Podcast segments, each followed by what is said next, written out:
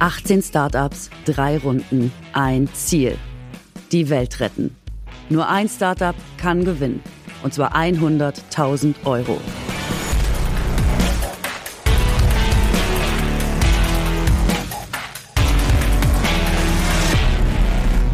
Tatsächlich trage ich natürlich keine anderen Schuhe mehr. Aber ich würde sagen, niemand trägt unsere Schuhe länger als meine Brüder. Die tragen sie so lange, bis ich ihnen eigentlich sagen muss, jetzt es ist peinlich. Wir haben eine biochemische Oberfläche, die durch molekulare Kräfte jede Art von Plastikmolekül binden kann. Sind wie Nano-Greifarme und die greifen das Plastik aus dem Trinkwasser heraus. Bitte was? Heute die Vorrunde. Zwei Startups treten gegeneinander an. Nur eins kommt weiter. Welche Idee schafft es in den Recall?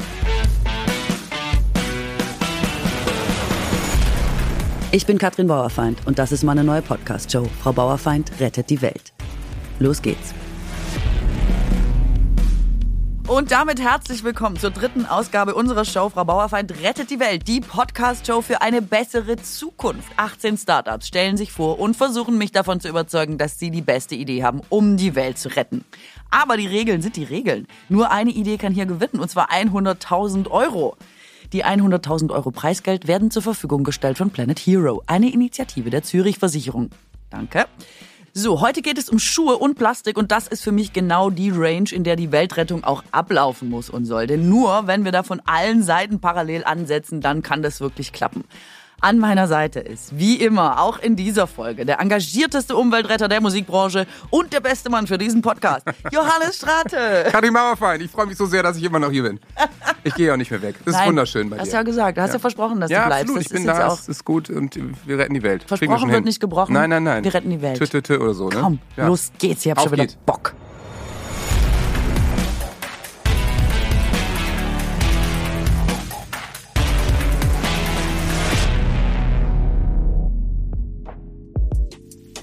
So, jetzt wird es genial. Ein großes, nicht sichtbares Problem unserer Zeit. Johannes, was denkst du, ist das? Heimliches Pupsen in der Menge. Fast. Ja. Ein großes, nicht sichtbares Problem unserer Zeit. Alle haben schon davon gehört, ist äh, Mikroplastik. Stimmt. Mikroplastik ist jetzt überall. Es ist mittlerweile auch in unseren Körpern angekommen und es klingt schon so, als sollte es da nicht sein und als wäre das nicht so gut. Es soll angeblich für Entzündungen sorgen. Es kann anscheinend sogar Krebs verursachen. Und ähm, das Problem ist, man sieht es eben nicht, deswegen fällt es ein bisschen schwer, das zu vermeiden. Wer sich mit dem Thema beschäftigt hat, habe ich so die Erfahrung gemacht, versucht Plastik im Alltag weitestgehend zu vermeiden, möglichst keine Klamotten mit Synthetikfasern. Die machen alles schlimmer. Also es ist auf jeden Fall ein Riesending, weil es ist eben auch in unserem Trinkwasser. Ach ja, das, hast du dich mit der Mikroplastik-Thematik schon beschäftigt? Ja. er schlägt schon die ich- Hände vors Gesicht. hab ich Bitte, in der wie viele Tat. Probleme gibt's eigentlich? Ja, es, es gibt einfach leider zu viele, aber es ist gut, dass sie ja von allen möglichen Leuten von allen Seiten angepackt werden. Habe ich. Und zwar in meiner Tätigkeit als äh, WWF-Botschafter im Kampf gegen Plastikmüll in den Meeren, weil da ist es ja auch so, dass dieses Plastik immer kleiner, zerkleinert, zerkleinert wird und dann in den Fischen landet. Und Ja. das ist ja auch ein Weg, wie er bei uns im Körper landet, dass wir es dann eben über die Nahrung aufnehmen. Und das ist schon äh, total verrückt. Aber dass es eben so klein ist, wurde ja jetzt letztens im Blut bei einem Menschen nachgewiesen. Ne? Bei Babys sogar schon mittlerweile. Babys hatten das jetzt schon. Ach, das ist so schlimm. Und ich meine, ich stelle mir das auch so vor, dass es natürlich, natürlich kann das zu Entzündungen führen. Also es wird doch das Blut verstopfen irgendwann. Total. Also ich meine, jetzt mal ehrlich, oder? Also das Ja. ist wahrscheinlich schon wieder viel zu groß gedacht, aber ja, ein Wahnsinnsproblem, was wir uns da selbst mal wieder erschaffen haben. Ja, das ist äh, bescheuert. Und ich ein kurzer Schlenker noch an der Seite, weil ich es jetzt kürzlich gelesen habe. Wusstest du, aber wusstest du bestimmt, wenn du dich da engagierst beim WWF, dass zum Beispiel für recycelte Turnschuhe, die oft mit äh, Plastik, also Ocean Plastic werben, dass sie das benutzt haben, dass das gar nicht aus dem Ocean kommen muss, sondern dass das auch schon vom Beach kommen kann und es trotzdem Ocean Plastic genannt werden darf. Nee, das wusste ich nicht. Und es passiert jetzt super oft, dass die Leute einfach nur das Plastik am Strand einsammeln, Turnschuhe draus machen und sagen, hier, Ocean Plastic. Aber das Meer ist einfach immer noch genauso zugemüllt.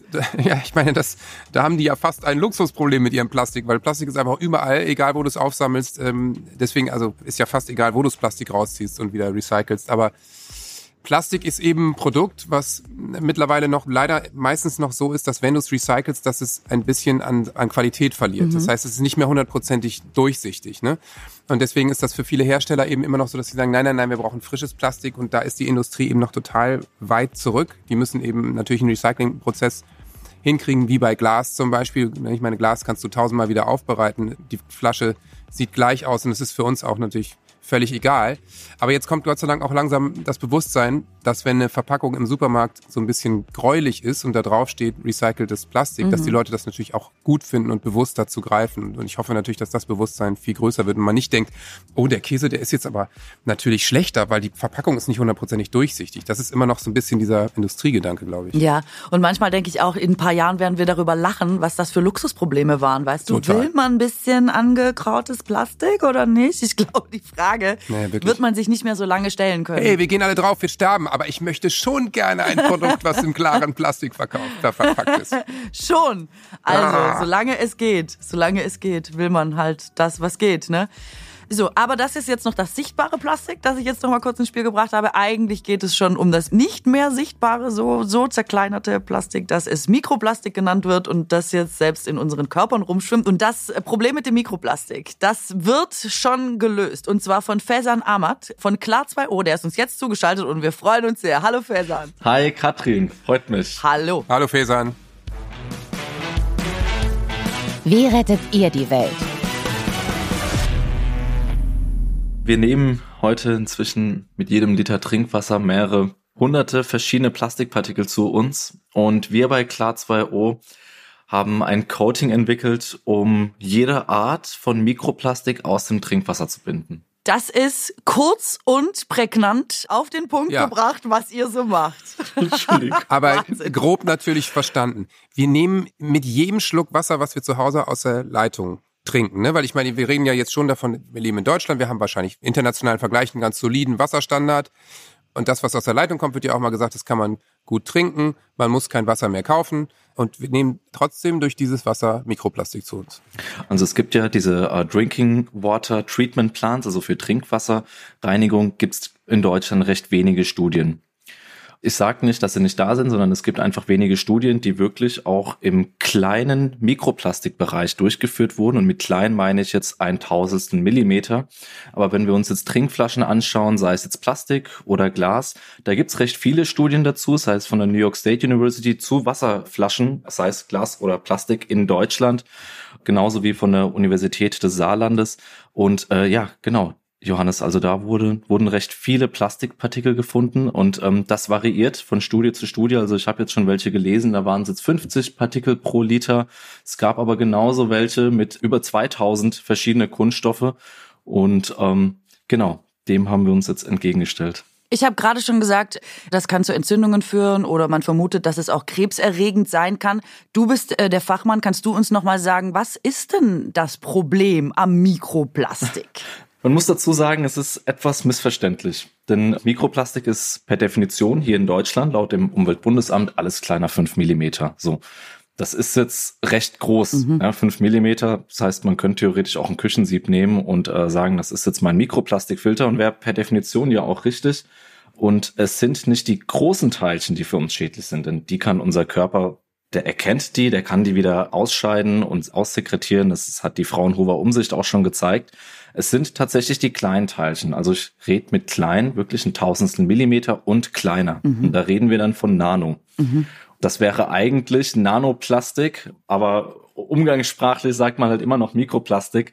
Und ähm, die ganz kleinen Teilchen, eben Nanopartikelchen, die ähm, werden von uns aufgenommen und die finden nicht unbedingt den Weg wieder raus, sondern die können sich dann zwischen Zellen ablagern, genauso wie in Zellen einlagern.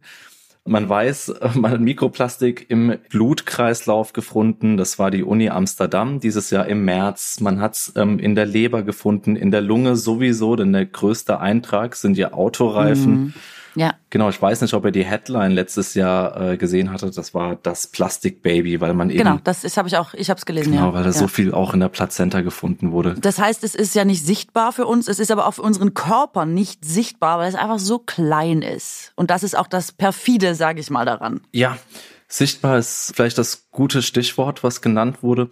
Es wird von uns ja nicht nur vom Darmtrakt dann resorbiert und gelangt irgendwo anders hin und dann wird's aber für den Körper sichtbar. Mhm. Also nicht im ersten Blick, sondern in der zweiten Stufe. Wenn es zu spät ist. Absolut richtig, genau. Und dann fährt unser Immunsystem hoch und ich bin vom Background her Biochemiker und Biotechnologe und komme eigentlich aus der Krebsforschung. Und deswegen kann ich auch sagen, was da passiert.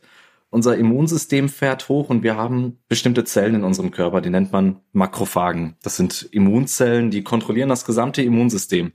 Und die fahren dann kleine Mikroentzündungen in unserem Körper hoch. Und das soll ja auch so sein, das ist ja auch richtig, denn wenn man jetzt ein Bakterium hat oder ein Virus, dann müssen ja diese Entzündungen angeschaltet werden, um eben diese Erreger zu töten. Aber Mikroplastik ist ein Schädling, den unser Körper ja gar nicht kennt. Mhm. Ja, das ist jetzt nichts aus der Evolution entstanden, zu sagen, hey, dafür brauchen wir eine Immunantwort, sondern unser Körper fährt die Entzündungen hoch und versteht nicht, dass diese halt nichts bringen, weil wenn da jetzt zytotoxische Moleküle ausgelöst werden, dann ist das nur eine Belastung für den Körper. Mhm. Und für Mikroplastik, die sind halt resistent, was das angeht. Genau. Wenn man einmal Mikroplastik im Körper hat, ich meine, ja, ein Bakterium oder Viren, da gibt's die Entzündung genauso wie es sein soll und die werden dann abgetötet und ausgeschwemmt. Ne? Wenn man einmal Mikroplastik im Körper hat, kriegt man das jemals wieder raus? Gute Frage. Es gibt keine Studien dazu, mhm. aber unser Körper ist tatsächlich so programmiert, dass der Fremdsubstanzen auf lange Zeit wieder ausscheiden kann oder sollte. Ja. Genau. Mhm. Aber dazu kann ich mehr auch wirklich nicht sagen. Das Thema ist ja erst, erst seit 2017 wirklich akut geworden. Die ersten Langzeitstudien wurden auch erst 2020 genehmigt von der Finanzierung her. Das heißt, das dauert erstmal dann Jahre, bis da was rauskommt. Mhm. Aber unser Körper sollte in der Lage sein, die langfristig irgendwie rauszubekommen. Okay. Genau, dafür muss man natürlich aufhören, das ständig aufzunehmen. Ne? Das ist ja genau. Ich meine, wir, wir trinken ja Wasser ohne kommen wir ja auch nicht klar. Das heißt, letztendlich liefern wir ja durchgehend nach. Ja. Okay, bevor wir über deinen Filter oder das Coating dann sprechen, im Konkreten, du hast gesagt, als du angefangen hast, gab es noch nicht eine einzige Studie. Warum hast du denn überhaupt angefangen und warum warst du einer der Ersten auf dem Feld? Ich muss dazu sagen, ich war schon immer sehr umweltbegeistert und ähm, ich habe während meines Studiums angefangen. Und damals fand ich einfach den Gedanken, wenn man aus einer Plastikflasche trinkt. Ich rede noch gar nicht von Glasflaschen, dass da auch Mikroplastik drin ist, das weiß man ja heute auch. Mhm. Aber wenn man äh, was Johannes so was, das weiß man heute das auch. Das weiß man heute auch. So. Und Katrin und Johannes so ja ja ja klar, das weiß man. Äh, Johannes ja. weiß es jetzt auch. Das kann ich dir auch noch erklären, Johannes. Das ist es ist recht simpel. Also wir, wir haben uns Wasserabfüllanlagen angeschaut in Deutschland, deswegen. Crazy. Genau. Und ähm, als wir angefangen hatten, da, da wussten wir, okay, Plastik kann durch UV-Strahlung, durch bestimmte mechanische Reibung sich ablösen. Es geht in unseren Körper rein. Was passiert damit? Ich denke, ich spreche für alle, wenn ich sage, niemand möchte Fremdpartikel in seinem Körper haben. Und ich wusste aus dem Studium damals dann heraus, okay, da wird irgendwas passieren. Es kann nicht ganz gesund sein. Und das war wirklich das Initiale, zu sagen, ich, ähm, ich möchte da Mikroplaste den Kampf ansagen. Und Jahre später ist dann Klatz für Ohr entstanden. Ja. Das heißt, du hast davon gelesen, hast gedacht, das ist einfach nicht geil, einer muss es lösen, das mache ich jetzt. Ja, genau. Ja, das ist doch eine super Einstellung. Brauchen wir mehr von solchen Menschen. Total. So, und dann äh, schließt sich ja eigentlich nahtlos die Frage an, was hast du dann gemacht? Wie bist du vorgegangen? Jetzt hast du das Problem erkannt, du hast darüber gelesen, du kennst dich aus und hast das, das Wissen dazu, um das zu machen. Und dann, was, was ist dann passiert? Das war alles 2017, 2018 rum. Ich bin dann aus der Tumorforschung raus und ähm, bin dann in die Bioanalytik gegangen. Es war an der Uni Saarland und bin in so einen Startup Accelerator reingerutscht. Und ich fand das Thema total spannend. Also bin ich zu meinem ehemaligen Prof und habe gesagt, hey, ich würde da gerne ein bisschen was machen. Habe bei ihm Praktikum angefangen und durfte nebenbei ein bisschen an, an diesem Thema forschen. Ja. Und ja, recht schnell hatten wir dann einen ersten Prototypen und das war aber ein Membranfilter und da war recht schnell klar, den können wir nicht nutzen, denn wir wollen alles Mikroplastik rausholen und die ganz kleinen Teilchen sind ja die gefährlichen. Und beim Membranfilter, das ist ja so ein Sieb quasi und alles kleiner als die Pore geht immer noch durch. Und wir wollten etwas haben, oder ich wollte etwas haben, das halt limitless ist. Und so bin ich drauf gekommen zu sagen, äh, ich baue eine Oberfläche, die jede Art von Plastik bindet, egal wie groß sie ist. Das heißt, es geht nichts mehr durch, nur noch Wasser. So geschlossen und klein und eng ist das, richtig? Wir sind im molekularen Bereich jetzt, oder was? Genau, richtig. Wir, wir reden nicht mehr von Poren, sondern wirklich von Plastikmoleküle. Krass. Auch von Monomeren, also einzelne Plastikmoleküle. Und wir haben jetzt kein Porensystem mehr bei Klar2O, so wie die herkömmlichen Filter. Und es ist, das macht man ja schon seit, seit 100 Jahren, dass man Membranfilter nimmt, sondern wir haben eine biochemische Oberfläche, die durch molekulare Kräfte jede Art von Plastikmolekül binden kann. sind wie Nano-Greifarme. Und die greifen das Plastik aus dem Trinkwasser heraus. Bitte was? Wie hast du das gemacht? Wie hast du das gemacht? Was? Wie? Wie? Das ist ein biochemischer Prozess oder was? Genau, richtig. Das ist ein biochemischer Prozess, der unter Wasser Plastik herausbindet. Und Plastikmoleküle haben bestimmte funktionelle Gruppen. Das sind so, so kleine Anker, an die ich dann anknüpfen kann.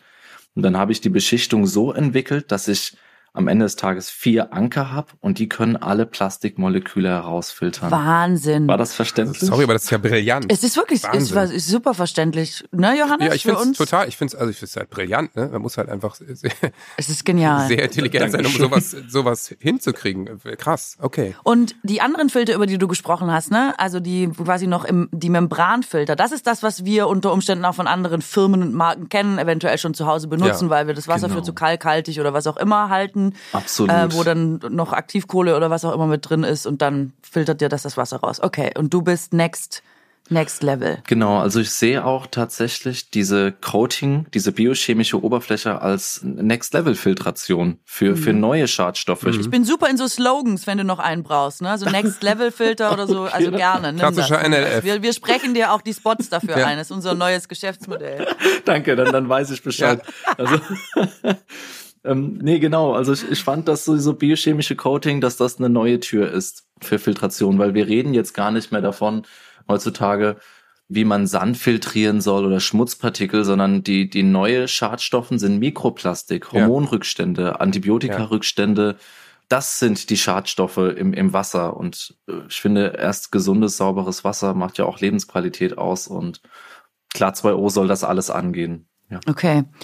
Und äh, sag mal, wo seid ihr bislang? Also ihr seid da jetzt noch nicht am Markt im Haushalt, seid ihr generell schon am Markt oder wie ist äh, die, die Situation gerade? Mm, Wir sind noch gar nicht am Markt. Wir haben erst seit dieses Jahr April die letzte Zertifizierung seitens Eurofins. Das ist ein Analyselabor in Norwegen. Die sind Status heute die beste Analytik weltweit, würde ich behaupten, für Mikroplastik. Und die haben uns jetzt erstmal die 100% Filtration bestätigt, was total cool ist, ähm, weil für Investoren braucht man auch immer so eine unabhängige Zertifizierung. Und dann suchen wir jetzt gerade nach dem besten Markteintritt. Jetzt äh, gibt es natürlich schon einige Unternehmen am Markt, die irgendwie Filtersysteme machen. Also ich habe selber ein Filtersystem zu Hause, ich bin ja nicht im öffentlich-rechtlichen, hier Bella Aqua zum Beispiel, da habe ich irgendwie neun, neun verschiedene Filter, die filtern auch natürlich so Hormone, Antibiotika und sowas alles raus. Wie es mit Mikroplastik ist, weiß ich jetzt nicht. Wir haben das angefangen, als wir ein kleines Kind zu Hause hatten, weil wir auch nicht wollten, dass der die ganze Scheiße in sich aufnimmt natürlich. Und einmal im Jahr bestelle ich bei denen neue Filter, tausche die und die Dinger sind wirklich, also gerade die Osmosefilter oder so, die sind komplett verdreckt. Ne? Also es ist schon irre, was da alles, was da alles durchkommt. Strebt ihr auch da Zusammenarbeiten an, im Zweifel mit Firmen, die schon im Markt sind, dass ihr sagt, ey, wir haben jetzt den Mikroplastikfilter, den kann man, sagen wir mal, jetzt über ein anderes Unternehmen, die zehn Filter vertreiben, dann ist einer von denen der, weil das fehlt euch noch. Ist sowas euer Plan? Ja, Johannes, hauptsächlich. Ähm, so ich strebe gar nicht wirklich an, äh, jetzt das gesamte Ding selbst zu bauen und zu sagen, ich mache da eine Aktivkohlestufe rein, ein Ionenaustauschermaterial, einen Membranfilter, sondern Ja. ich sehe klar 2O als Ergänzungsstufe für bestehende Wasserfiltersysteme. Super. Also erstmal soll es in die Haushalte gehen und dann überall, wo Wasser ist. Was ist denn quasi die nächste Dimension? Reden wir über Kläranlagen und äh, also die gesamte Wasserversorgung eigentlich am Ende? Oder? Ja, wir hatten angefangen ähm, mit Partnern und Kunden zu reden, die jetzt einfach nur im Haushalt sind, mit, mit einem Tischwasserfilter oder einem Untertischfilter, haben uns aber gesagt, wir sollten an den Ursprung gehen und das sind dann äh, Trinkwasserbehandlungsanlagen, Kläranlagen. Also das wäre so der nächste Schritt. Das wären dann wirklich Upscale-Anlagen, großindustrielle Anwendungen. Jetzt wurden wir seit kurzem, werden wir immer häufiger kontaktiert, um auch einen Filter für den Ausgang von Waschmaschinen zu bauen. Ja. Weil eben beim, bei einem Waschgang so viele Plastikfasern weggehen. Und äh, das ist jetzt für uns auch nochmal ein Thema geworden. Das kam aus dem Nichts heraus. Das heißt, dein Markt hat sich erweitert. Total. Und das kann ich mir auch total gut vorstellen. Wenn eine Firma wie Miele auf einmal sagt, pass mal auf, kauft unsere Waschmaschinen nicht nur, weil sie langlebig sind, sondern wenn ihr die kauft, dann geht auch kein Mikroplastik ins Grundwasser, kann ich mir vorstellen, dass das wiederum aus rein wirtschaftlicher Sicht ein totales Verkaufsargument für eine Waschmaschine ist, ne? Weil Ich würde sagen, ja super, dann mache ich das. Die anderen haben das nicht. Ja, komm, Ja. ist doch super. Ich finde immer das Konzept cool, wenn man als Einzelner auch schon mit beitragen kann an der Umwelt und an der Plastikreduktion. Und äh, da gibt es so viele verschiedene Möglichkeiten. Und eine davon ist eben dann eine Waschmaschine zu kaufen, in der so ein Filter drin ist. Ja, das wäre super, weil Waschen ist wirklich echt ein großes Mikroplastikproblem, muss man sagen.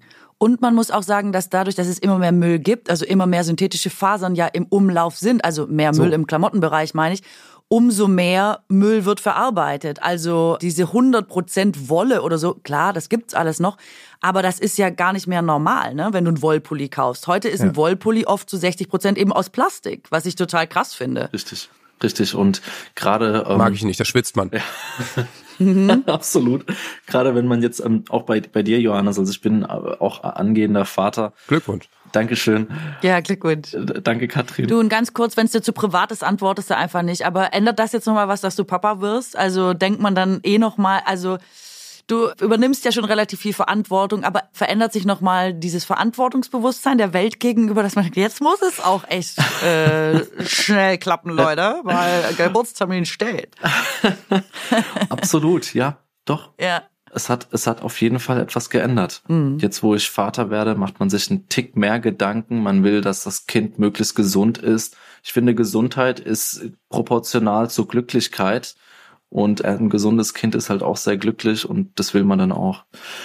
Ich finde, dadurch, dass Wasser nicht nur unabdingbar für uns Menschen ist, sondern auch so ein, das Lebenselixier ist und gleichzeitig aus Wasser auch das Leben entstanden ist, finde ich, Wasser hat einen unglaublich hohen Wert. Das ist für mich schon mal mein Statement.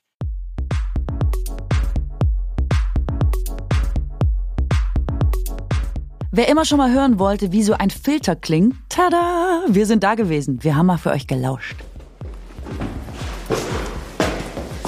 Genau, das ist der K2O-Filter. Der ist tatsächlich der weltweit einzige Filter, der in der Lage ist, Mikroplastik und Nanoplastik rückstandsfrei aus Trinkwasser zu filtern. Und ähm, was wir dafür benutzen, sind kleine Kügelchen. Diese Kugeln sind jetzt ca. 5 mm groß, sind jetzt aber nur zur Anschauung gedacht. Wir haben eine wahnsinnig lange Simulation in Berlin laufen lassen, damit wir herausfinden, wie groß die optimale Kugelgröße sein muss, um maximal Mikroplastik aus Trinkwasser zu filtern. Und die sind 1 mm bis 0,1 mm groß. Genau, also extrem klein.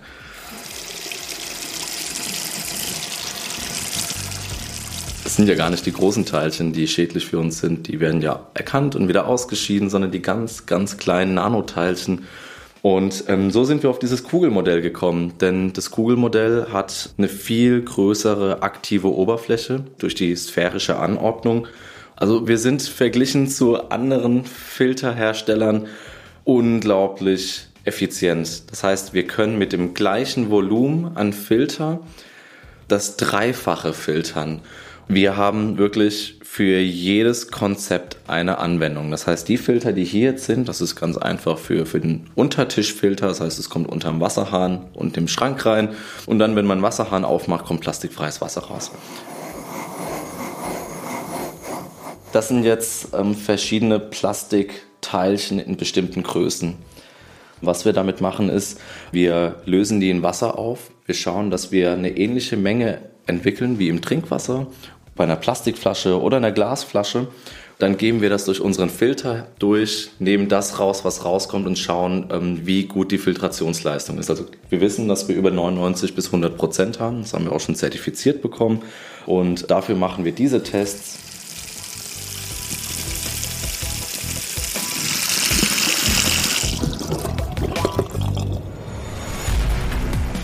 Was macht ihr mit 100.000 Euro?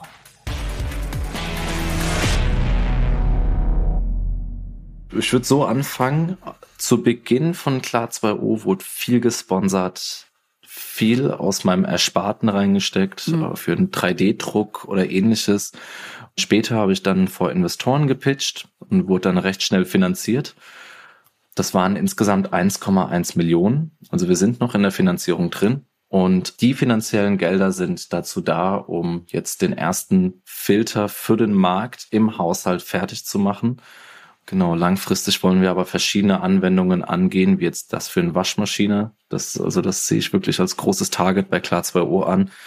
Und wenn die Klar2O GmbH gewinnt, dann würde ich dieses Produkt realisieren. Dann geht's an die Waschmaschine.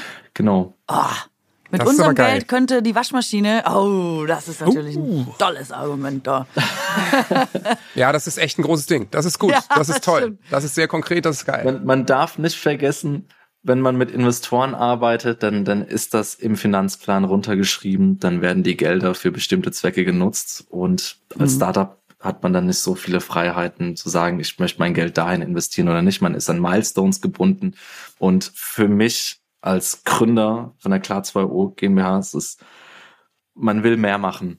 Es reicht einem dann nicht mehr aus, jetzt nur im Trinkwasser das Plastik zu befreien. Man will die Kläranlage, man will den größten Eintrag blocken und das ist zum Beispiel auch die Waschmaschine.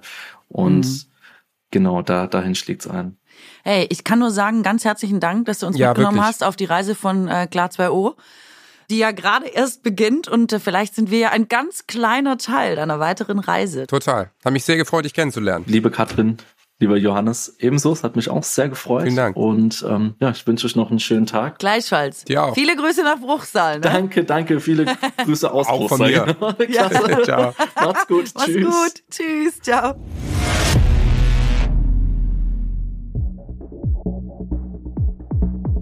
Ah, spitzenmäßiger Typ. Ja, super, oder? Ja, den mochte ich total gerne. Wahnsinnig netter, positiver Typ. Einfach, ich meine, er arbeitet in so einem komplexen Feld mit so viel harten Fakten und dann irgendwie so eine, ja doch durchaus vielleicht frohe Natur zu sein, finde ich irgendwie toll. Hä, aber das Ich bin richtig gut Das drauf finde ich, ja, man ist richtig gut drauf, weil das ist ja das, was er einfach richtig gut kann. Ich glaube, da stellt sich die Frage gar nicht. Ich glaube, nur für uns Außenstehende ist das total krass.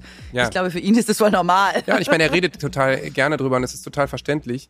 Ich meine, er tut ja auch was Tolles. Also das mit den Filtern ist natürlich auch wieder wahnsinnig revolutionär. Wenn das für Waschmaschinen geht und bezahlbar Ja. ist, also warum soll ich als Hersteller dann sagen, nee, das interessiert mich nicht? So, und wenn es die großen Hersteller interessiert und einer macht es, dann müssen es alle machen. Ja, und er hat halt ein schlagendes Argument tatsächlich und das ist 100 Prozent. Er kann einfach 100 Prozent Mikroplastik da rausholen. Und Punkt. das, äh, mehr, Ja. genau, Punkt. Mehr muss man nicht sagen, mehr muss man nicht wissen und damit ist, äh, Ja, fertig. Ja. Das ist doch. Ist es gesagt. Also wenn ich das Ding irgendwo in meiner Küche irgendwo reinschrauben kann oder bei meiner Waschmaschine und wechsle das einmal im Jahr. Also ich, wie gesagt, ich mache das mit meinem Filtersystem auch. Das ist ein paar Handgriffe, das ist easy. Und dann machen das die Menschen. Ja, glaube ich auch. Aber was ich wieder super daran finde, ist, wir haben uns ja vorher mal so ein bisschen eingelesen und uns kurz damit beschäftigt und es war so eine Sache, wo ich dachte, ja, cool, ja, klingt okay, Mikroplastik und so, echt super wichtig, finde ich cool. Und ich fand das vorher ganz nett und bin dann nachhaltig für so unabdingbar. Ich, ich brauche diesen Filter. Jetzt, wann kann ich den kaufen? Wo ist der? Warum ist der noch Ja, nicht klar. da? Hab ich denke ich auch die ganze Zeit. Wie kann ich daran kommen? ja, ja, ja, genau. Es ist wirklich krass. Also das sind eigentlich die schönsten Geschichten. Man will doch diese Scheiße nicht im Blut Nein. haben. Also gib mir den verdammten Filter. Nein, So. das ist wirklich, ja, Ja. Wahnsinn. Und es ist echt außer Kontrolle geraten, diese Mikroplastik-Sache. Gut, haben wir wieder eine Lösung für ein Problem gefunden. Herrlich, gefällt mir, gefällt mir.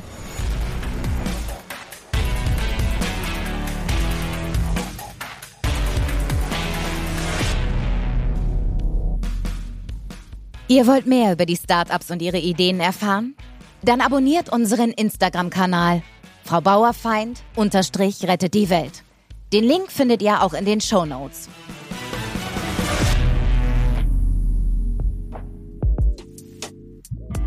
Das nächste Thema ist Schuhe. Und ich kenne niemanden, der keine Schuhe hat.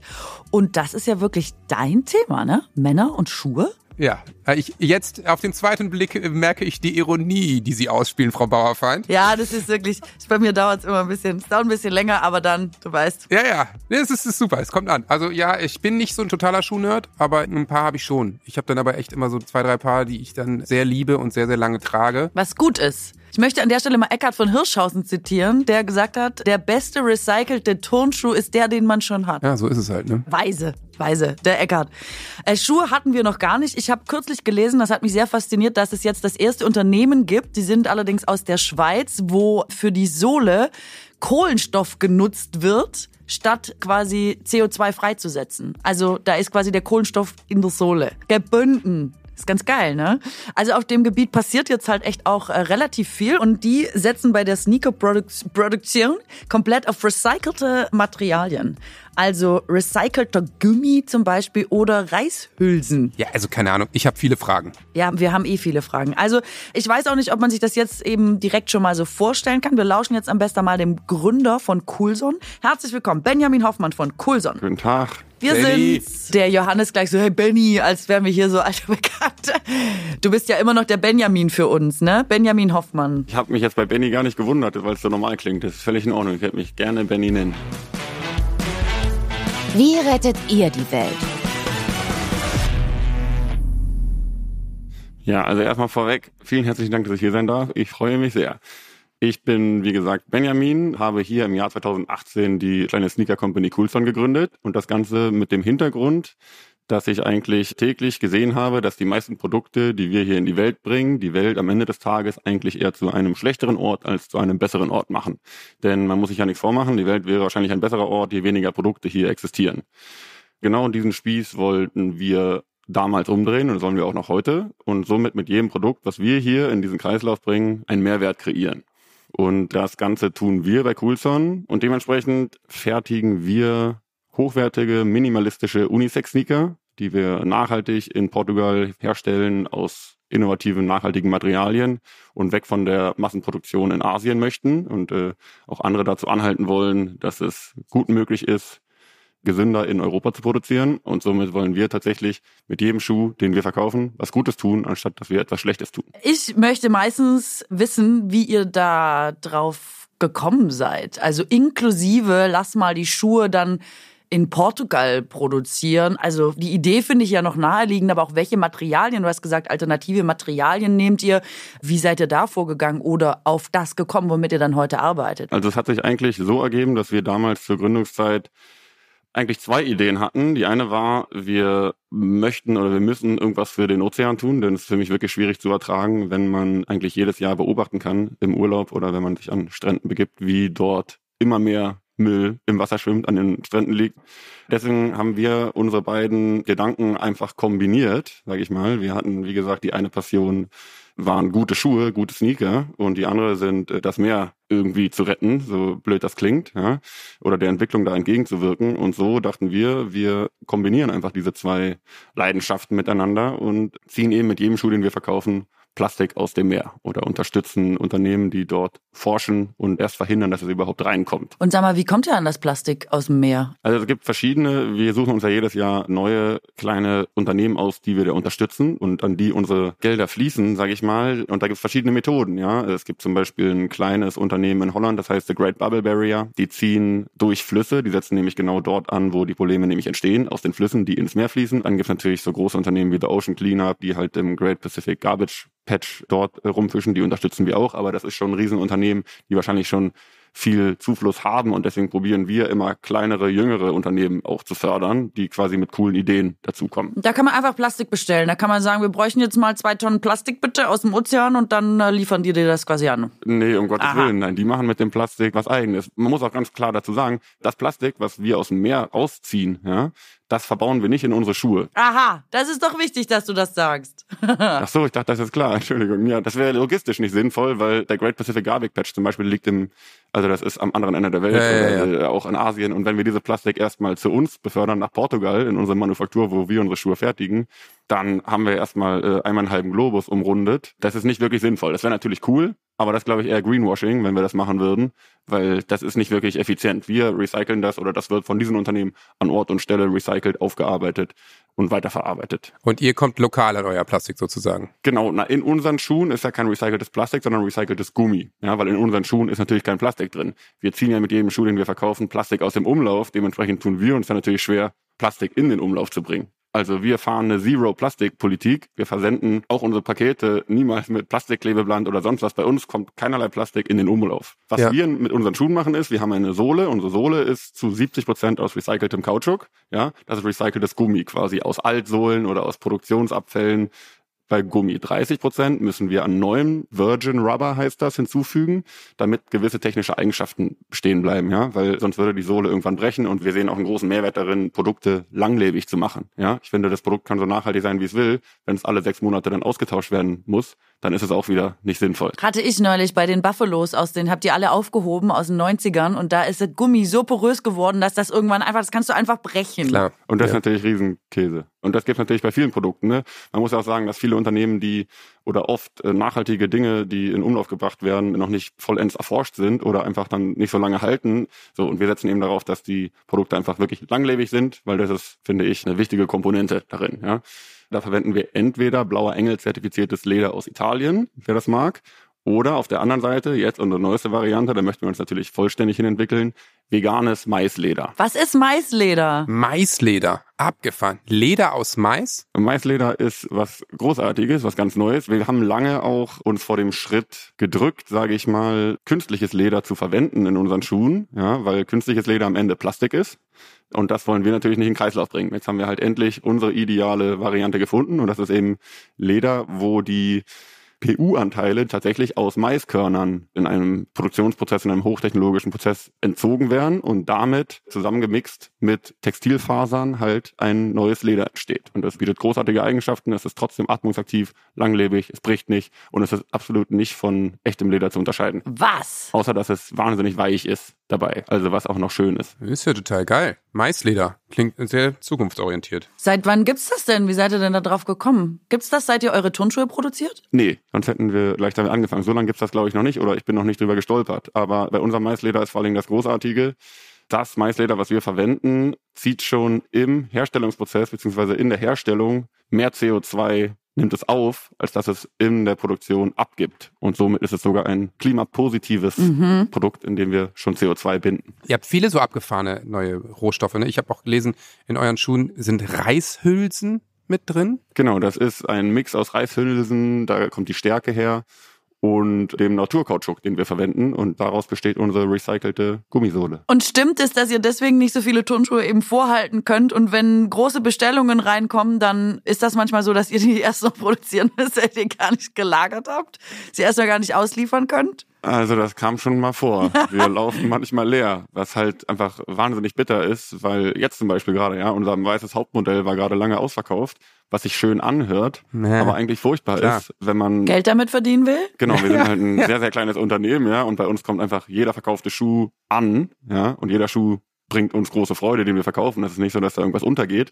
Und deswegen ist es natürlich furchtbar, wenn man Schuhe nicht liefern kann, die man gerne verkaufen würde. Stimmt es auch, dass ihr so einen Gong im Büro habt und immer wenn eine große Bestellung reinkommt, wird gegongt, vor, da, weil ihr euch freut? Die Dealglocke, das stimmt. Die Dealglocke. Geil. Die Dealglocke. Herrlich, ja. Wo sind denn die Schuhe preislich eigentlich ungefähr? Die Schuhe kosten natürlich ein bisschen was. 219 Euro, also 219, ja. Was durchaus was ist, aber wir haben nicht dieses Label ins Leben gerufen und gedacht, ja, wir machen einen Schuh für 219 Euro, sondern wir sind dort gelandet über den teuren Produktionsweg einfach, ja. Wenn man in kleinen Zahlen in Europa produziert und sich wirklich an nachhaltige Kriterien hält, dann landet man einfach da und die Marge ist wahnsinnig klein. Wir haben wahnsinnig hohe Produktionskosten, was mich oft wirklich erstaunen lässt, wenn ich Schuhe für 70 Euro sehe oder 60 Euro, dann frage ich mich wirklich, wie es möglich ist. Weil jetzt mit dem Wissen, was ich jetzt habe, denke ich mir, wie ist es möglich? Also es ist für mich kaum zu verstehen. Wie lange hält der denn? Du hast ja gesagt, der ist super langlebig. Also ich sag mal, unser Schuh lebt ja nicht nur davon, dass man den lange tragen kann. Ne? Es ist auch so besser, ein nachhaltiges Produkt zu kaufen als ein Plastikprodukt, auch wenn es nur gleich lange halten würde. Aber unser Schuh hält auf jeden Fall, also traue ich mich kaum eine Zahl zu sagen. Ihr habt sie halt selber immer als erstes in Gebrauch. Ihr seid eure eigenen Tester. Wie lange hast du eins runtergelatscht, bis du gedacht hast, okay, es muss vielleicht wirklich Neues sein? Oder bist du noch gar nicht an dem Punkt? Das kann ja auch die Antwort sein. Doch, tatsächlich trage ich natürlich keine anderen Schuhe mehr, schon lange nicht mehr. Und ähm, ich sage niemand, oder ich würde sagen, niemand trägt unsere Schuhe länger als meine Brüder, meine beiden. Die tragen sie so lange, bis ich ihnen eigentlich sagen muss, jetzt es ist peinlich. Ihr seid auch eine Marketing. äh, äh, seid peinlich. ich sage ja immer, ich muss ja auch immer mit halbwegs schönen Schuhen rumlaufen, denn ich habe ja immer, muss ja die Schuhe auch immer repräsentieren, sage ich mal, ja. Und deswegen, meine Brüder, also da sind die Schuhe auf jeden Fall täglich im Einsatz und dann sehen die halt nach drei, vier Jahren sehen die dann schon mal runtergerockt aus. Ist keine Frage, aber ich finde drei, vier Jahre für einen weißen Sneaker Ja. finde ich dann schon lang und täglicher Gebrauch. Ne? Also wirklich täglich, inklusive Reisen und sonst was. Also ich wollte, neulich hatte ich einen vor Augen, den wollte ich eigentlich aufheben und ins Museum stellen, weil er so absurd aussieht. Die haben dann wirklich auch alle Kontinente bereist und dann halten die immer noch. Sie sehen dann einfach nur so aus, dass ich ihnen sagen muss, okay Jungs, es wäre schön. Wenn ihr nochmal 219 Euro vielleicht in unser Unternehmen investieren würdet, danke.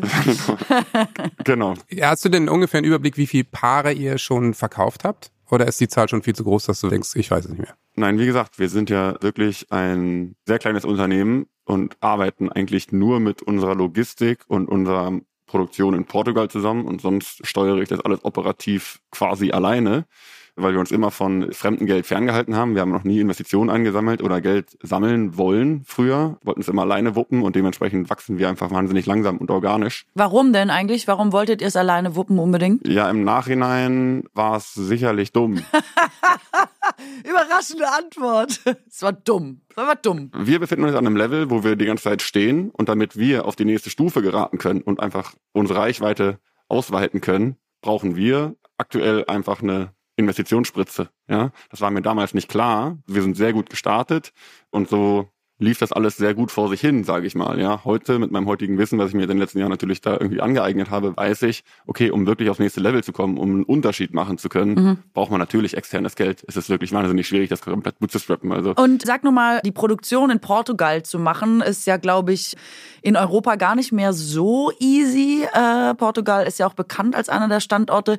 Wie ist es am Ende zu dieser Produktionsweise, zu dem Standard gekommen? Ja, das kam so, dass wir letztlich, dass ich früher ab und zu in Portugal zum Surfen war und in Portugal dann mitbekommen hatte, dass dort sich eine Textil- oder eine lederverarbeitende Branche anbahnte, sage ich mal. Die wächst jedes Jahr enorm. Mittlerweile ist es ganz krass, weil jetzt in den letzten Jahren natürlich viele aus Asien weg müssen, auch jetzt gerade enorm. Ich glaube, dort wird enorm abgebaut, weil natürlich keiner weiß, was passiert morgen, was passiert übermorgen. Und dementsprechend war, hatten wir damals, glaube ich, noch Glück. Ich weiß gar nicht, ob wir heute in Portugal noch so leicht fündig werden würden, wie wir es damals wurden.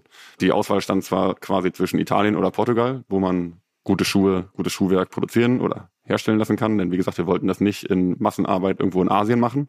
Unsere Schuhe sind nämlich auch noch dazu gesagt, die sind durchgenäht, ja, die sind wirklich genäht und nicht zusammengeklebt.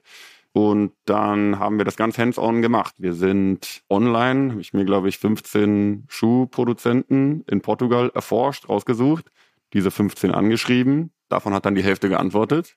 Und dann haben wir mit diesen Leuten einfach Termine ausgesucht, habe mir einen vereinbart, habe mir einen Flieger gebucht, bin nach Portugal geflogen und dann standen wir auf einmal da in dieser Schuhfabrik. Und dann kam eins zum anderen. Halt hinterher haben wir in kleinen Chargen angefangen und uns halt eben von Schuhlieferung zu Schullieferung gearbeitet und so immer unsere nächste finanziert und das dann halt wirklich so ganz organisch aufgebaut quasi. Uns immer natürlich weiterentwickelt. Jeder Schuh wird natürlich auch immer ein bisschen besser. Hast du so Zahlen, was quasi den Unterschied macht, wenn man Schuhe so produziert wie ihr? Also ich kann es tatsächlich jetzt an einer äh, spezifischen CO2-Zahl nicht festmachen, aber es wird enorm sein, weil, wie gesagt, wir arbeiten mit sehr kurzen Transportwegen. Alle Materialien, die wir verwenden, kommen aus der EU. Eigentlich kommt alles aus Portugal, bis auf unser blauer Engel zertifiziertes Leder, was wir in manchen Produkten verwenden. Das kommt aus Italien. Sonst kommt alles aus Portugal, alles aus derselben Region. Das kommt von dort direkt auf direktem Wege zu uns nach Berlin. Und passiert dabei, wie gesagt, wahnsinnig viele Zertifikatsstufen. Also da achten wir enorm noch, dass wir gute Sachen verbauen und deswegen wird das ein enormer Wert sein, ehrlich gesagt. Es würde sich wahrscheinlich lohnen, ihn mal auszurechnen. Aber wenn man sich alleine die Transportwege aus Asien nach Europa mal vorstellt, dann kann man sich schon vorstellen, dass das natürlich enorm ist, weil nach Portugal, das ist ein sehr kurzer Weg, muss man sagen. Benjamin hat sein Büro in Berlin-Charlottenburg. Schuhe hört man zwar nicht so gut, aber wir haben es natürlich trotzdem geschafft, Töne einzuholen, die einen Eindruck von vor Ort vermitteln. Ich beschreibe uns oft gerne als das effizienteste Unternehmen Deutschlands. Deswegen haben wir auch nur ein sehr kleines Office, von wo wir alles steuern. Denn wir äh, vertreiben ja unsere Produkte in erster Linie online und brauchen daher äh, nicht viel oder keine äh, teuren Büros, wo wir unsere Ressourcen verschwenden, sondern wir äh, steuern effizient hier aus der Kulsan-Zentrale. Wir sitzen hier in Berlin-Charlottenburg. Das ist ein schöner alter Berliner Altbau, ganz klassisch. Hier ist natürlich nicht unser Lager. Unser Lager haben wir eigentlich in Berlin-Spandau und äh, haben hier natürlich nur ein paar Modelle liegen, äh, sowas wie Prototypen oder äh, Paare, die ausgemustert werden, die bei uns rausfliegen. Gründe mal. Ähm, ja, und dementsprechend äh, zeige ich euch auf jeden Fall hier ein bisschen, was wir da haben. Zum Beispiel, so sieht das bei uns dann immer aus. Das ist so unser Hauptmodell. Einfach sehr schlicht, zeitlos. Soll ich sagen, ein sehr minimalistisches Produkt. Die Sohle ist aus zu 70 Prozent aus recyceltem Naturkautschuk. Das Obermaterial ist aus Blauer Engel zertifiziertem Leder, wobei wir jetzt gerade switchen und in die komplett vegane Richtung gehen und alle unsere Produkte zukünftig aus Maisleder fertigen möchten. Wir bedienen von ganz kleinen Schuhen in der Größe 36 bis hin zur Größe 50 ein sehr breites Größensegment. Denn äh, ich bin dann selber ein sehr großer Typ und äh, musste mich mein Leben lang in zu kleine Schuhe pressen, sage ich mal. Und dem wollten wir ein Ende setzen und dementsprechend produzieren wir hin bis zur Schuhgröße 50. Unisex, alles für Männer, Frauen und alles dazwischen, jeder, der möchte.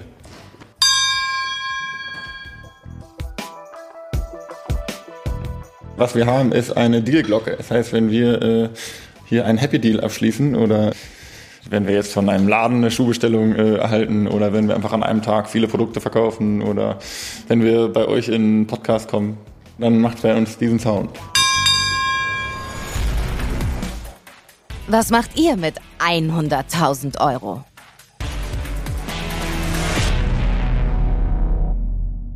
Also wenn wir 100.000 Euro gewinnen, dann könnten wir endlich unsere Engpässe im Team überwinden. Wir könnten uns einfach mal online-technisch richtig breit aufstellen, unsere Reichweite vergrößern und somit wirklich mal mehr Schuhe verkaufen. Wir könnten unser Team erweitern, denn wie gesagt, ich probiere hier alles fast in einer One-Man-Show zu stemmen, abseits von unserer Logistik natürlich, die auch großartig ist, aber sie sitzt nicht hier im Büro, sondern halt in der Lagerhalle. Ja. Und somit wäre das für uns einfach eine wahnsinnig wichtige Spritze, weil wir, ich bezeichne uns oft als das effizienteste Unternehmen Deutschlands. Ja? Denn wir sind ein wahnsinnig kleines Team, wie gesagt, machen damit aber unglaublich viel. Das heißt, bei uns kommt alles einfach direkt an und versickert nicht links und rechts am Wegesrand, sondern hat wirklich Impact. Und würdet ihr den Gong läuten? Ah, mehrfach. Ich würde nicht mehr aufhören, den Gong zu läuten. Möchtest du was sagen? Ja, ich möchte. Ja, es ist hart für die, ne? Merkt man natürlich auch so ein bisschen. Also er ist ein ganz, ganz lieber Kerl, glaube ich. Aber es gibt natürlich schon viele, die sich mit einem nachhaltigen Schuh versucht haben. Ne? Ich hatte auch schon einige an und ich kenne auch viele Firmen, die es nicht mehr gibt. Und das ist natürlich toll. Und ich verstehe auch, warum so ein Schuh 219 Euro kostet. Er kostet nur halt eigentlich ein Hunderter mehr, als ein normaler Sneaker kostet. Und das ist für viele, die gerne nachhaltig sein würden, einfach ein Ausschlusskriterium, weil sie sich schlicht und ergreifend nicht leisten können. Ein Sneaker über 200 Euro ist ein Luxusprodukt. Ja, es ist. Also, es ist. sorry, das ist einfach leider so. Und natürlich ist das top. Ich kenne auch viele Firmen, die in Portugal produzieren. Da sind super Bedingungen und das wird mit ganz großer Sicherheit auch ein hochwertiger Schuh sein. Aber er ist teuer und es ist natürlich doch durchaus ein bisschen kleinteilig, was die machen. Ne? Schade, weil die Idee ist eigentlich gut. Müssen wir ehrlich sein. Vor allem das mit dem Maisleder klingt gut. Ja, das finde ich auch spannend. Aber das ist ja vielleicht auch eine Geschichte, die sich weltweit durchsetzen wird für vegane Schuhe. Ja, ist eh super. Und wir sind die Ersten, die davon gehört haben. genau. Das Lustigste finde ich, wenn wir am Ende unser eigenes Business aus dieser Show generieren. Wir tüfteln das noch aus, aber dann ja, ich glaube, es ist eine gute Idee. Welteroberung.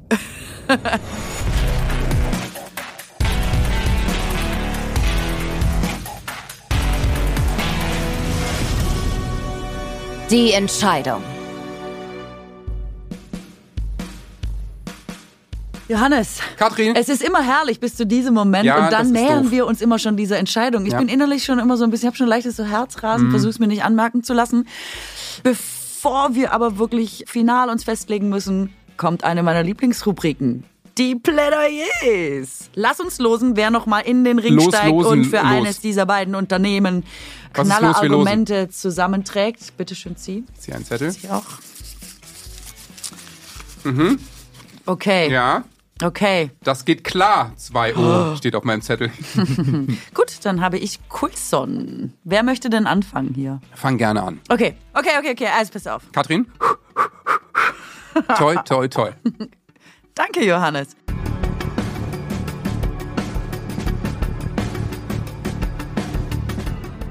...632 Kilogramm Abfall pro Jahr 2020 in Deutschland. Gross. Wir sind wahnsinnig viel höher als der EU-Durchschnitt, wie so oft. Das bedeutet, ich habe es mal umgerechnet, das sind fast zwei Kilo Müll pro Tag. Was? Ja, lass mich, ich habe das ausgerechnet. Okay. Und jetzt werden nur 31 Prozent des Recycelmülls tatsächlich auch recycelt. Das finde ich Ja. auch eine unfassbare Zahl. Und jetzt wird's noch schlimmer. In einem toten Pottwal sind 20 Kilogramm Plastikmüll gefunden Ja. worden. 20 Kilogramm. 90 Prozent aller Seevögel haben Plastik im Magen. Wusstest du das? Das wusste ich. ich, habe immer ja. gedacht, Enten füttern wäre das Allerschlimmste und deswegen verboten. Also, Coulson spendet 4 Prozent des Erlöses für die Beseitigung von Plastikmüll im Meer. Es klingt erstmal nicht viel, ja, aber er hat uns, uns ja gesagt, die Coulson-Treter sind auch nicht günstig. Das heißt, es gehen ungefähr 8 Euro pro Schuh an Umweltorganisationen. So, wenn die jetzt 10 Paar Schuhe am Tag verkaufen, dann sind das im Monat 2500 Euro. Das sind im Jahr 30.000 Euro. So, die haben eine Vorbildfunktion. Wenn die ganze Modeindustrie 4 Prozent des Umsatzes zur Rettung der Meere spenden würde, dann könnte man fast schon wieder shoppen ohne schlechtes Gewissen. Ich bin nicht sicher, ob das nicht einen größeren Impact hat, als sich einen Filter an die Leitung zu schrauben. Ein paar Coulson rettet noch nicht ein Pottwal, aber 1000 oder 10.000 ganz sicher.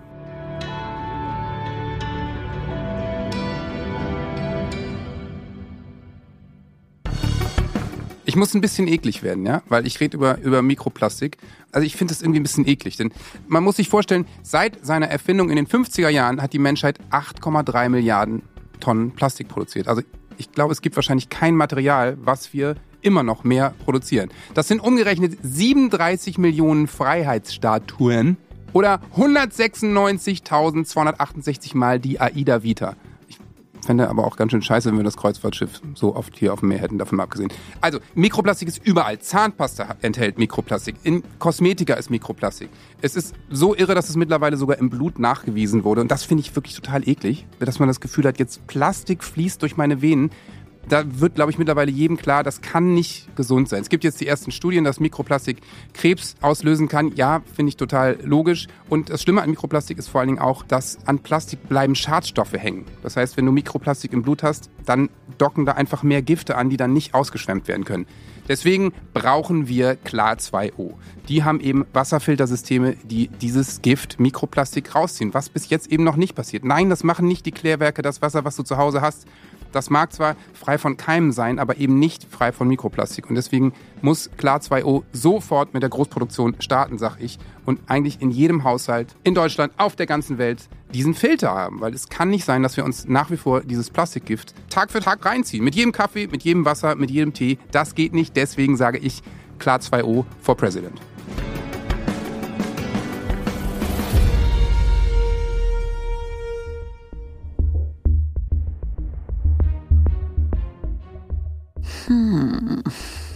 Ja gut, also boah, jetzt bist du auch noch mit Krebs gekommen, ey. Ich habe es ja angekündigt, wenigstens. Krebs ist ja wohl bitte immer das Killerargument. Ja, Ja, ich, das Mikroplastikproblem ist ein riesiges, das sehen wir, glaube ich, auch immer noch nicht in ne? Gänze ab. Ja, ja. Genau. Und ich finde schon, also, weil der Bekleidungssektor, man denkt immer so, sind nur Klamotten, aber es ist ein riesiges Feld. Klamotten sind wirklich in der Produktion und in allem wirklich schlimm. Ich würde aber wenn du dein Viskose-T-Shirt wäscht, dann kommt auch wieder Mikroplastik ins Wasser, ne? eins hängt mit dem anderen zusammen, So verdammt. ist. Ja, klar. Ich würde trotzdem denken, es ist so beeindruckend, dass er wirklich komplett 100% Mikroplastik filtern kann. Ja. Das ist schon, glaube ich, alleine der Grund, warum wir ihn in die Runde zwei lassen müssen. Die Idee ist einfach Die Idee ist großartig. Wahnsinn. ich habe es so auch noch nicht gehört und auch das ist ja vielleicht ein Faktor. Also ich, ja, ich wäre bei klar 2O. Finde ich auch. Ich finde, von den 18 Projekten ist das wirklich eins der wirklich Aha.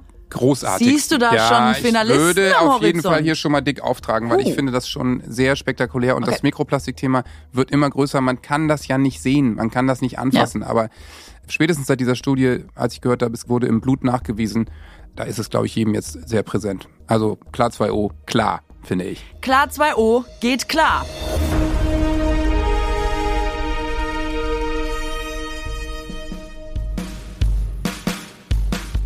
So, das heißt, Johannes, die Sache ist Ja. klar. Unsere Runde zwei Leute, Startups, stehen fest. Wir gehen in den Recall mit Klar 2O, mit der Autobahn und mit Boreal Light. Und in Runde zwei, das können wir ja auch schon mal verraten, da sind wir nochmal richtig kritisch. Für unsere Verhältnisse sind wir richtig kritisch. Wir checken nochmal alles Auf durch. Herz und Nieren. Und wir haben sogar gesagt, lass mal die Runde erweitern. Wir holen noch einen Experten dazu, der richtig, richtig kritisch ist und mit Wissenschaftssachverstand nochmal auf alle Unternehmen guckt, vielleicht auch an der einen oder anderen Stelle nochmal was entdeckt, was wir nicht entdeckt haben, was die Umsetzbarkeit angeht oder so. Das machen wir alles nächste Woche. Und da entscheidet sich dann auch schon, wer ins Finale geht. Das wird spannend. Oh mein Gott, oh mein Gott. Es wird wahnsinnig spannend. Also seid wieder dabei. Verpasst es auf keinen Fall, wer hier am Ende das Rennen macht um die 100.000 Euro. Bis nächste Woche, da sehen wir uns wieder und hören wir uns wieder, um Gottes Willen. Und alle Unternehmen haben Informationen in den Show Notes. Bis dann. Ciao.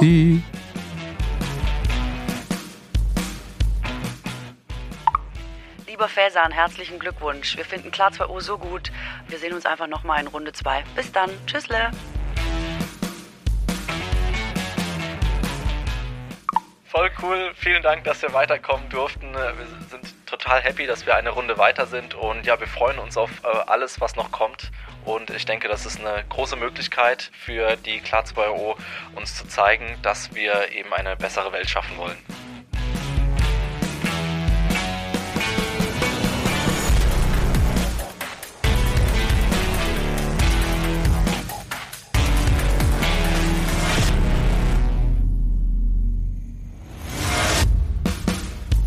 Frau Bauerfeind rettet die Welt. Die Podcast-Show für eine bessere Zukunft ist ein Podcast von 7-One Audio, produziert von Pool Artists. Moderation Katrin Bauerfeind. Co-Moderation Johannes Strate. Executive Producer 7-One Audio. Karin Kessler. Projektleitung 7-One Audio. Moritz Müller. Executive Producers Pool Artists. Maria Bokelberg und Frieda Morische. Projektleitung Pool Artists. Felix Böhme und Paula Georgi. Redaktion Lisa Hertwig, Charlotte Steinbach und Lisa Maria Wennemer. Produktion Milica Tekeljeva, Maria Svitrik, Christian Küker, Lele Lukas. Sprecherin Anne Dürr. Musik Joscha Grunewald.